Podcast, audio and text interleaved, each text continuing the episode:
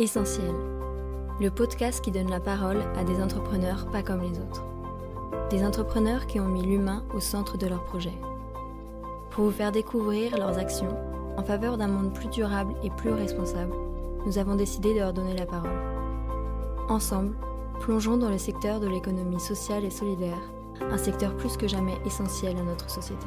Bonjour à toutes, bonjour à tous. Je suis ravi de vous retrouver pour ce quatrième épisode de notre série de podcasts essentiels.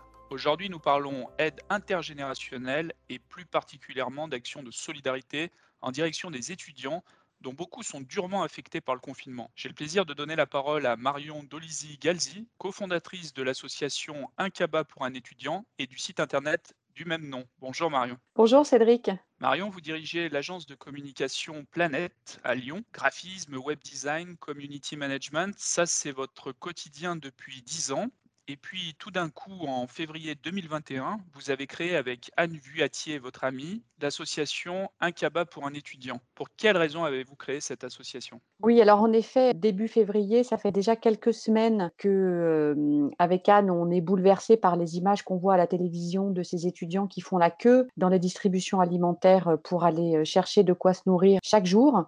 Et puis euh, un soir, dans un supermarché, je, je, vois une étudiante qui compte le montant de ses cours sur son smartphone. Et quand j'en parle à Anne, on, a fait le lien avec la situation générale des, étudiants et on cherche une idée, une idée pour les aider. On savait que de nombreuses personnes comme nous euh, avaient envie d'aider les étudiants et puis qu'on était nombreux à être capables d'ajouter quelques courses euh, dans le budget mensuel de, de nos propres courses familiales et puis aussi de donner un peu de temps pour soutenir les étudiants. On comprend de votre projet qu'il consiste à mettre en relation donc des étudiants dans le besoin avec des parrains et des marraines prêtes à aider.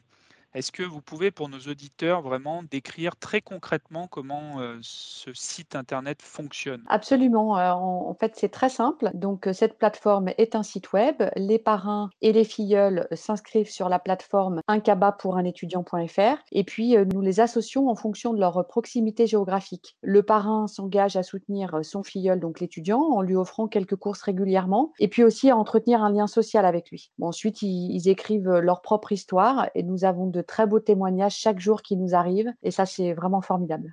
À l'occasion de la préparation de notre entretien, vous disiez que si à l'origine votre projet était centré sur l'aide alimentaire, que le CABA, ça restait un symbole et vous constatez visiblement dès à présent que la solidarité des parrains et des marraines peut prendre d'autres formes. Lesquelles?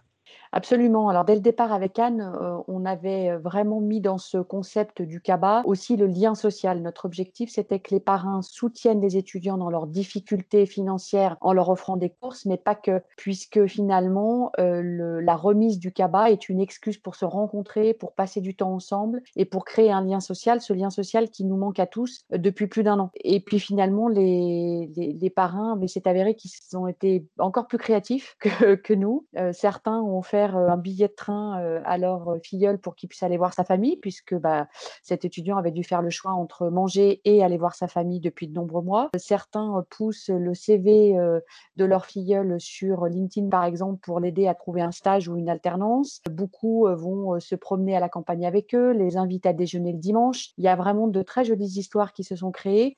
Et chaque jour, on reçoit des témoignages formidables et qui nous font chaud au cœur. Dans cette période difficile, euh, beaucoup se demandent comment ils peuvent se, se rendre utiles, s'investir dans le monde associatif. Et à cet égard, votre exemple est un exemple inspirant. Est-ce que vous pourriez nous décrire vos journées aujourd'hui, nous dire en quoi ça consiste de construire un tel projet, les étapes par lesquelles vous passez? En effet, vous ne croyez pas si bien dire, effectivement, depuis début février, euh, nos journées et certaines nuits sont bien occupées, mais c'est pour la bonne cause. Euh, alors, on a hum, fini par créer une association.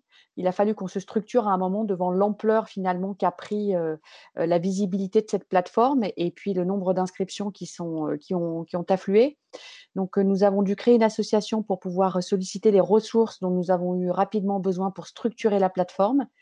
Nous avons recruté deux stagiaires, on a créé deux postes de stage, donc ça, on était vraiment fiers de ça parce qu'on sait que ce sont des, c'est une denrée rare en ce moment. Nous avons également sollicité des, des professionnels qui nous ont généreusement aidés à encadrer juridiquement ce mouvement solidaire. Pour bâtir et, développer votre projet, vous avez croisé la route de la Caisse d'épargne, en particulier de la Caisse d'épargne Rhône-Alpes et de la Fédération nationale des caisses d'épargne qui vous soutiennent. En quoi vous avez besoin aujourd'hui de soutien et dans quel but finalement pour, pour poursuivre le développement de ce projet? Alors effectivement, dès le départ, nous avons reçu le soutien de la Fondation de la Caisse d'épargne Rhône-Alpes et de la Fédération nationale des caisses d'épargne et nous les remercions chaleureusement effectivement tous les deux pour ce soutien inconditionnel auprès des étudiants à travers notre, association. Nous avons également reçu le soutien de la région Auvergne-Rhône-Alpes et de la Société des transports en commun de Lyon qui a diffusé une campagne de communication gracieusement dans, dans tous ces moyens de transport. Nous avons également des entreprises qui sont venues à nous pour nous proposer euh, leur soutien financier au travers de dons, euh, parce que notre déploiement national nécessite de nouvelles ressources pour industrialiser notre plateforme et apporter les meilleures réponses possibles sur chaque territoire, puisque nous avons des parrains et des étudiants dans toute la France maintenant. Et puis, il nous faut également communiquer toujours plus pour toucher et aider davantage d'étudiants et s'inscrire euh, finalement dans un mouvement solidaire sur la durée, parce que malheureusement, les étudiants vont avoir besoin de nous encore de longs mois. C'est donc un projet qui démarre en trombe, si vous me passez l'expression. Quel bilan vous faites déjà après ces tout premiers mois d'activité?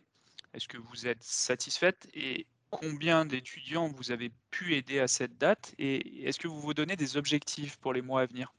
Oui, alors nous ne sommes pas satisfaites malheureusement de la situation, mais nous sommes satisfaites aujourd'hui, au travers des témoignages qu'on reçoit et de la, visibilité de la plateforme, de pouvoir effectivement aider ces étudiants. À, ce jour, nous avons déjà mis en lien plus de 1000 étudiants avec plus de 1000 familles formidables en deux mois finalement. La plateforme est présente sur neuf régions et nous avons des, des, des parrains filleuls sur 800 communes en France, mais le besoin est important et nous avons pour objectif de doubler très rapidement ce chiffre. Et puis à côté de ça, nous réfléchissons à affiner, à élargir notre offre dans les prochains mois. Le moment de conclure est arrivé. Merci infiniment Marion d'avoir accepté de témoigner et bravo pour votre engagement. Merci Cédric. Si vous souhaitez en savoir plus sur l'association Incaba pour un étudiant, rendez-vous sur leur site internet www.incabapouranétudiant.fr pouvez également visiter notre site internet www.fédération.caisse-épargne.fr pour en savoir plus sur le soutien qu'apportent les caisses d'épargne aux acteurs de l'ESS. Rendez-vous dans un mois pour notre prochain podcast. En attendant, n'hésitez pas à partager et à nous dire ce que vous avez pensé de ce nouvel épisode. Au revoir.